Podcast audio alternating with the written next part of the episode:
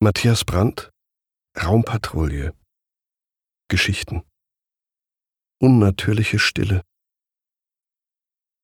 Als ich mittags aus der Schule kam, war der Hund tot. Seine Decke, die sonst auf halber Höhe des Flurs bei der Wohnzimmertür gelegen hatte, fehlte. Ich ahnte schon, was los war.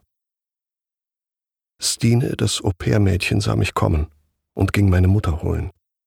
Etwas sei geschehen, sagte diese was ich zuerst nicht verstand. Dann, dass der schon lange kränkelnde Gabor heute Morgen zum Tierarzt gebracht worden war, um getötet zu werden. Warum hatte mir niemand etwas davon gesagt? Meine Mutter schaute mich an und wartete auf ein Zeichen meiner Trauer, um mich und so wohl auch sich selbst trösten zu können. Weil ich das erkannte, weigerte ich mich und nahm die Nachricht scheinbar reglos zur Kenntnis. Kurz nach meinem dritten Geburtstag war mir, als ich die Masern hatte, der Welpe auf das Krankenbett gelegt worden. Ich war vor Liebe augenblicklich verstummt. Als er heranwuchs, entwickelte der Hund einen ausgeprägten, vor allem mir geltenden Schutztrieb. So kam es auch, dass er eines Tages solcher Art nach einem meinen Vater in Dienstgeschäften aufsuchenden Beamten des Auswärtigen Amtes schnappte, dass dieser eine Hodenquetschung davontrug.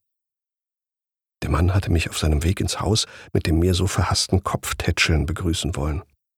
Ich war ausgewichen und hatte einen kurzen Unmutslaut von mir gegeben, was dem Hund reichte, um den Staatsdiener in die Schranken zu weisen.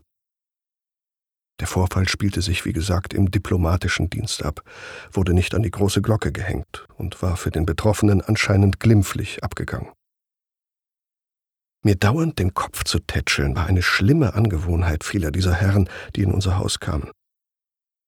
Drei bis vier Klapse auf den Hinterkopf oder die Schädeldecke, unter der mein Hirnwasser sich kräuselte wie die Oberfläche des Froschweihers, wenn ich Steinchen hineinwarf. Auch zeigte Gabor mit der Zeit eine Feindseligkeit Trachten und Uniformträgern gegenüber, die sich hauptsächlich gegen die Schwestern unserer lieben Frau des nahegelegenen Nonnenstifts sowie gegen die zu unserem Schutz auf dem Grundstück patrouillierenden Wachmänner des Bundesgrenzschutzes richtete. Entdeckte der Hund auf dem Spaziergang im nahegelegenen Wald eine der Nonnen, geriet er außer sich und war nur dadurch zu bändigen, dass man die Leine um den nächsten Baum wickelte. Seltsam, dass sich die maßlose Wut ausgerechnet gegen die scheuen, freundlichen Ordensdamen richtete. Abwechselnd schrie meine Mutter den Hund an und lächelte den verschreckt davoneilenden schwarzen Gespenstern zu. Beides misslang.